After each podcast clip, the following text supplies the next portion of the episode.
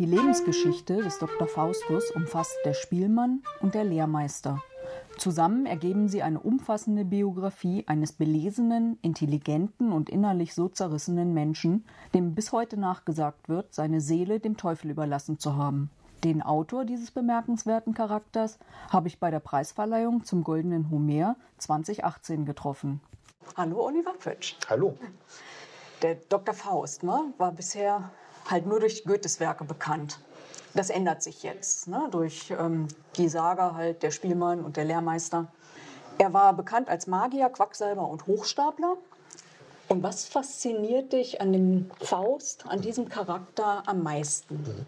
Also ähm, ich bin tatsächlich Faust-Fan seit meiner frühesten Jugend. Ähm, Im Gegensatz zu vielen anderen meiner Klassenkameraden hat mich das interessiert. Wir hatten einen guten ähm, Deutschlehrer, das ist immer sehr, sehr wichtig. Äh, der hat uns das irgendwie nahegebracht und ähm, wir haben uns die Matinee angeschaut mit äh, Quadflieg und Gründgens, diese berühmte Verfilmung dieser berühmten Gründgens-Inszenierung. Und die anderen sind alle zum Rauchen rausgegangen. Und bei mir hat es da irgendwie so Klick gemacht. Und ich fand die Story gut, ich fand die Reime gut. Ich habe mir dann äh, kurz danach auch äh, das auf Kassette, äh, Ältere erinnern sich vielleicht noch an dieses Medium, ähm, besorgt und habe beim Autofahren mir dann immer diese Reime auch angehört und quäle meine Familie bis heute ähm, mit Faustzitaten, Osterspaziergang und so weiter. Und ähm, die Figur hat mich schon immer fasziniert, weil ich sie als auch typisch deutsch empfinde. Man sagt ja, das Faustische sei etwas sehr Deutsches, dieses sich nie einfach mal fallen lassen, äh, amüsieren, Spaß haben, sondern immer grübeln, äh, wie könnte es weitergehen. Das ist etwas sehr, sehr Faustisches und das ist etwas sehr, sehr Deutsches. Und ähm, ich glaube, auch weil ich mich so insgesamt mit der deutschen Geschichte äh, sehr viel beschäftige, fasziniert mich die Faustfigur am meisten, weil sie für mich eine typisch deutsche Figur ist. Hm. Und du hast sicherlich auch ganz, ganz viel Recherchematerial da gesammelt, ne? Oh, ich habe mich, ich habe mich jetzt, äh, ich, hab, ich bin mir nicht ganz sicher, aber ich glaube, ich habe mich bis fast fünf Jahre jetzt mit dem Thema beschäftigt. Also nicht durchgehend. Ich habe natürlich auch andere Bücher geschrieben, aber es war immer wieder äh, dabei. Ich hatte ja so ein Schlüsselerlebnis, dass ich zufällig auf den Ort Knittlingen gestoßen bin. Da war so ein Lokführerstreik. Ich hatte eine Lesereise in der Gegend von Karlsruhe, kam da nicht mehr weg und und äh, bin dann, habe da verlängert im Hotel und bin mit so einem Rad rumgefahren und habe diesen Ort entdeckt. Und äh, da ist mir erst klar geworden, boah, den gab es ja wirklich. Also das war mir bis zu dem Zeitpunkt war mir nicht klar, dass es eine historische Figur ist. Und ich dachte, dann habe ich sofort geguckt, ähm, gibt es schon eigentlich schon einen Unterhaltungsroman, historischen Unterhaltungsroman über eine der bekanntesten historischen deutschen Figuren. Und es gab keinen. Es gibt so ein bisschen so eine Art Fantasy-Roman, habe ich jedenfalls gefunden. Und sonst habe ich nichts dazu gefunden. habe ich gedacht, das ist ja Wahnsinn. Und äh, da habe ich sofort angefangen zu recherchieren. Ich habe auch gleich einen Verlag angerufen und der hat dann gesagt, super, mach. Und Goethe hat ja auch Faust 1 und Faust 2 gemacht. Und äh, dann mach du auch Faust 1 und Faust 2. Ne? Genau. Und Faust ist auch das Sinnbild des Ruhmsüchtigen. Mhm. Ja? Und nachdem du all deine Quellen gelesen hast, ne, ist er wirklich überproportional ruhmsüchtig gewesen oder nicht einfach strebsam?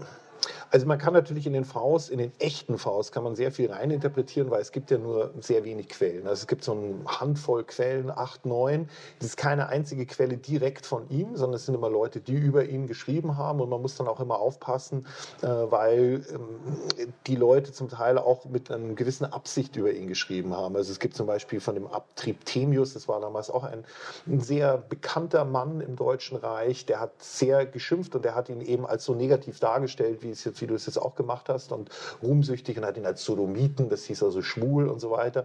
Jetzt muss man halt da wissen, dass der Trithemius beispielsweise selber so einen Ruf hatte, ein Schwarzmagier zu sein. Und deswegen wollte der sich wahrscheinlich einfach von dem Faust abgrenzen, um zu sagen, hey, ich bin Weißmagier, der ist der Böse. Deswegen muss man da immer aufpassen, ähm, wie er wirklich war. Das können wir nicht sagen, das kann ich selber rein interpretieren. Ähm, bei mir ist er nicht so sehr ruhmsüchtig, sondern er ist auf eine sehr menschliche, kleinliche Art und Weise egoistisch, so wie wir alle. Und er versucht immer so das Beste für sich so rauszuholen. Und weil er begabter ist, als wir beide das jetzt hier sind, ja, äh, kann er das natürlich besser machen. Und das Problem ist, dass es bei ihm halt dann oft einfach schief geht, letztendlich. Genau. Du hast ja dann tatsächlich dieses Drama, du hättest es dir nicht besser mhm. ausdenken können als Schriftsteller. Wie stehst du denn selber zum Dunklen, zur schwarzen Magie? Mhm. Also ich muss dazu sagen, dass ich äh, meine, meine Wurzeln der Schriftstellerei sind in der Fantasy. Also ich habe jetzt äh, in, der, in, der, Jugend ähm, äh, so Fantasy-Kurzgeschichten geschrieben. Ich komme auch, ähm, wie übrigens einige andere Schriftsteller, ähm, auch aus dem Rollenspiel, aus dem Fantasy-Rollenspiel. Ich glaube, Markus Heitz ist zum Beispiel auch so einer, der das auch irgendwann vielleicht treffe ich den irgendwann mal, müssen wir unbedingt über Rollenspiel reden. Also ich bin da ganz fanatisch gewesen. So. Damit möchte ich sagen, also dass dieses magische Element, das, das ist bei mir immer drin gewesen. Ich habe jetzt bloß nie gesehen, das passt normalerweise nicht in den historischen Roman rein. In dem Fall war es einfach so, ähm, man kann die Faustgeschichte nicht ohne den Teufel erzählen. Das, das, das sind zwei äh, Antipoden. Und ähm, dadurch, dass der Teufel drin ist, hat es natürlich ein leicht magisches, schwarzes Element ich habe mich sehr über eine Kritik gefreut, die geschrieben hat, es ist praktisch ähm, der Stephen King der historischen Romane und genau das wollte ich eigentlich machen. Ich wollte einen, einen gruseligen, wirklich sehr gruseligen historischen Roman schreiben. Ja, gelungen. Und ähm, wie viel Zauber? Also manches ist ja auch mit dem gesunden Menschenverstand zu erklären, was der Faust ja auch in, in deinen Romanen halt manchmal so sagt. Ähm, was war das Überraschendste, was du für deine Romane halt entdeckt hast. Also bei der Henkerstochter hast du ja zum Beispiel auch halt manchmal so Sachen, da ist Aberglaube dabei und eigentlich mhm. ist es nur so ein Trick. Mhm. Ne? Also was ist das Überraschendste, was mhm. du entdeckt hast in der also Zeit? Also für mich ist es eigentlich bei den Romanen immer so, dass ich über irgendwas stolper, was ich besonders überraschend finde und das ist dann der Anfang ähm, der Recherche im Grunde. Also nur mal ein Beispiel bei der Henkerstochter. Es gibt eine Henkerstochter, die spielt in Bamberg, der Teufel von Bamberg. Da geht es ähm, um Werwolfsprozesse. Und äh, das war etwas, was ich vorher nicht so kannte. Ich kannte diese Hexenprozesse, aber dass es so Werwolfsprozesse gab und dass die Leute an Werwölfe geglaubt haben, das fand ich total interessant. Ich dachte, das ist so Kino des 20. Jahrhunderts, also mit der Silberkugel und dem ganzen Zeug. So, und äh, das war praktisch der Anfang von dieser Recherche. Beim Faust war natürlich die erste Überraschung, dass es ihn wirklich gegeben hat, so sage ich mal. Ja. Das hat mich am meisten überrascht. Peinlich, ich wusste es nicht. Ähm, und äh, wenn eine andere Überraschung, die ich interessant fand in Sachen Magie, war, dass äh, damals tatsächlich auch, so wie jetzt in der Fantasy-Literatur, zwischen schwarzer und weißer Magie äh, getrennt wurde. Und ähm, man konnte durchaus, und so wurde das damals auch genannt, also wie jetzt in einem Harry Potter-Roman, man konnte damals als weißer Magier, so nannte sich das auch, weiße Magie, durch die Lande ziehen, da ist man nicht belangt worden. Unter weißer Magie war eben zu verstehen, also klassische Astrologie, Hände lesen, diese Chiromantie oder aus, aus, aus Wasser was lesen, aus Feuer was lesen. So. Das war alles in Ordnung. So. Und dann gab es aber die schwarze Magie, das waren die Nekromanten. Das waren also die, die Dämonen oder letztendlich den Teufel oder, oder Tote beschworen haben. Und das war richtig böse. Und wenn du das warst, dann bist du natürlich verbrannt worden. Ne? Und dass es so eine Unterscheidung gab und dass es auch eine Art von Zauberei gab, die akzeptiert war, ähm, das war mir so neu. Und das fand ich sehr interessant. Und äh, das ist auch gerade beim Spielmann, geht es ja auch immer darum, dass sie aufpassen müssen, er heißt mit so einem Zauberer ja unterwegs, dass sie, dass sie nicht zu sehr in die schwarze Magie reinkippen, weil sie dann wissen, dann geht es ihnen an den Kragen. Genau. Und du hast dich jetzt ungefähr fünf Jahre, hattest du eben gesagt, halt mit dem Thema beschäftigt. Und ich habe auch gelesen, du hast so einen Schäferwagen, wo mhm. du manchmal drin schreibst. Ne? Ähm, wie geht es dir denn nachts da drin? Also, ich muss sagen, ich habe war da ähm, erst ein eine Handvoll Nächte nachts drin. Eben genau aus dem Grund, den du wahrscheinlich vermutest. Und ähm, also ich habe es einmal habe ich mit meiner Frau gemacht, äh, haben wir gedacht, das wird dann so ein ganz romantischer Abend. Ähm, es ist natürlich, der steht da irgendwie so alleine da unten am See. Es ist auch mal vorgekommen, dass einer aufs Grundstück gegangen ist mitten in der Nacht und da irgendwie rumgepoltert hat und ich bin dann irgendwie rausgegangen, denn der ist dann irgendwie weg. Ich weiß nicht genau, was da war. Ähm, ja, und äh, klar, also das ist so ein bisschen so, äh, wie wenn man früher Stephen King im Zelt gelesen hat. aber, aber, Schriftsteller brauchen ja viel Fantasie, die hole ich mir da. Nee, ich bin da wirklich erst ein paar Nächte da gewesen. Normalerweise bin ich da nur tagsüber und fahre dann heim. Okay. Und auch bei der Henkerstochter-Serie halt, da beeindrucken mich ja immer die lebendigen Figuren halt. Mhm. Ne? Und diese bildgewaltigen Beschreibungen, die kommen ja auch durch deine Recherche, dass du halt vor Ort mhm. bist. Mhm. Wie lange bist du denn ungefähr an diesen Rechercheorten, damit du das so wiedergeben mhm. kannst? Ich kann es, also weiß jetzt nicht, wie das andere Schriftsteller machen. Also für mich ist das das Normalste der Welt, sich da schon eine Zeit lang aufzuhalten. Damit meine ich jetzt aber nicht, dass ich da wochenlang äh, rum äh, äh, sondern ich habe, ähm, ich mache es meistens so, ich habe so eine, eine Grundrecherche zu Hause, wo ich das Thema mal so anlese und so. Und dann, weil ich das so vom Journalismus, ich komme ja vom Journalismus gewohnt bin, äh, suche ich mir dann per Telefon äh, schon so Ansprechpartner vor Ort, äh, sodass also die, wenn ich dann dorthin reise vor Ort, dass ich dann immer schon so ein paar Leute habe, mit denen ich Termine ausgemacht habe. Das können Heimatpfleger sein, Pfarrer sind eine super Quelle. Die, die, es ist irre, die, die kennen auch Krimis, kennen die sich super aus. Äh, oder irgendwelche Kräuterweiberl oder halt äh, Nachtwächter, die da die Führungen machen und so weiter. Also Leute, die sich vor Ort auskennen. Und mit denen habe ich dann Termine. Und dann bin ich schon, ich fahre dann immer wieder hin. Äh, und ähm, ich kann da auch keinen mitnehmen. Also früher, jetzt wollen sie sowieso nicht mehr, aber früher hat die Familie gelegentlich gesagt, sie würde gerne mit Prag oder sowas. Oder jetzt bei den Faust war ich ja auch an schönen Orten, gerade im zweiten Teil, Lortal oder in Rom oder so. Das geht aber nicht. Ich muss ja komplett allein sein und das ist auch eine sehr, sehr konzentrierte Phase, weil in der Phase äh, im Grunde das Konzept entsteht, wenn ich da vor Ort bin, weil ich eben rumgehe, mir das alles anschaue äh, und dann denke ich sehr viel nach und rede nicht viel. Dann, da, da kann ich auch keinen vertrauten Menschen um mich herum brauchen. Und die Charaktere, die bilden sich dann auch schon?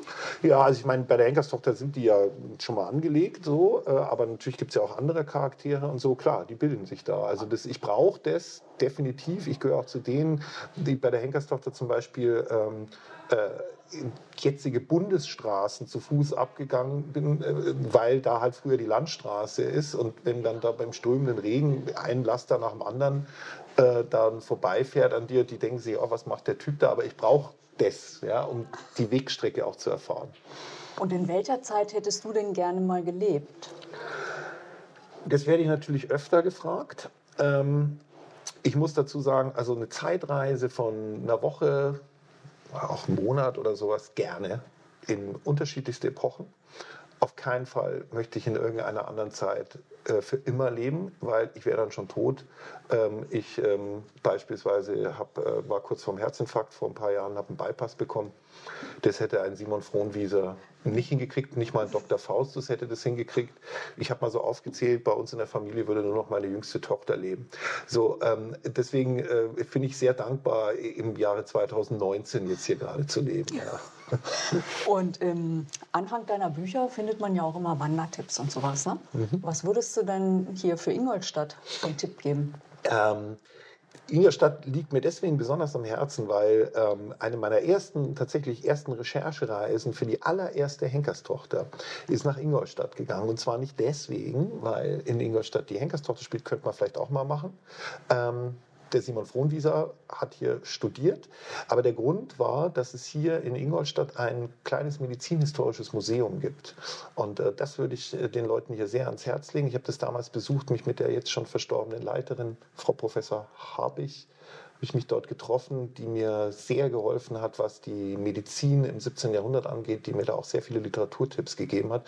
Und das ist ein Museum, die haben auch immer wieder interessante Ausstellungen. Ich habe mal für, fürs Fernsehen auch was über eine Frankenstein-Ausstellung da gemacht. Das würde ich den Leuten ans Herz legen. Ingolstadt Medizinhistorisches Museum. Okay. Und darfst du uns schon was sagen, was nach dem August, nach der Henkerstochter kommt? Ja, also ich, es ist, ähm, ich war jetzt, ähm, bin gerade auf Lesereise und ähm, ich habe dann oft so Kinderlesungen in der Früh- und Abendlesung und dann ähm, dazwischen, um mir die Zeit zu vertreiben, arbeite ich, das ist etwas merkwürdig, arbeite ich oft im, in Saunen, weil ähm, also ich, ich suche mir dann immer vor Ort irgendwie so, äh, so, so Sauna-Wellness-Dingsel und da arbeite ich dann. Und da, wenn man da jetzt gewesen wäre, dann hätte man mich im Ruheraum mit speziellen Büchern gesehen, die sich mit diesem neuen Thema beschäftigen. Aber das weiß bis jetzt weder der Verlag noch gerade meiner Frau habe ich es beim Autofahren erzählt und wir haben deswegen fast einen Unfall gehabt, weil ich nicht gleichzeitig Auto fahren kann und äh, Geschichten erzählen kann. Ich kann immer nur eins von beiden. Und deswegen ist das so geheim. Ähm, das möchte ich noch nicht erzählen. Das wird aber jetzt äh, dem Nächsten, sage ich mal, unter Dach und Fach kommen. Ja. ja, super. Dann haben wir ja was, auf das wir uns freuen können. Ja, ja vielen Dank für die Zeit, die du dir genommen hast. Gern geschehen. Fast fünf Jahre dauerte das Schreiben am Zweiteiler um den legendären Schwarzmagier Johann Georg Faustus. Mir hat die Lebensgeschichte voller Zauberei und natürlich den gruseligen Szenen vor historisch belegter Kulisse gefallen. Zumindest werde ich bei nächster Gelegenheit ins empfohlene Medizinhistorische Museum gehen. Die Rezension zum Spielmann lest ihr auf meinem Blog https fraugoetheliest.wordpress.com.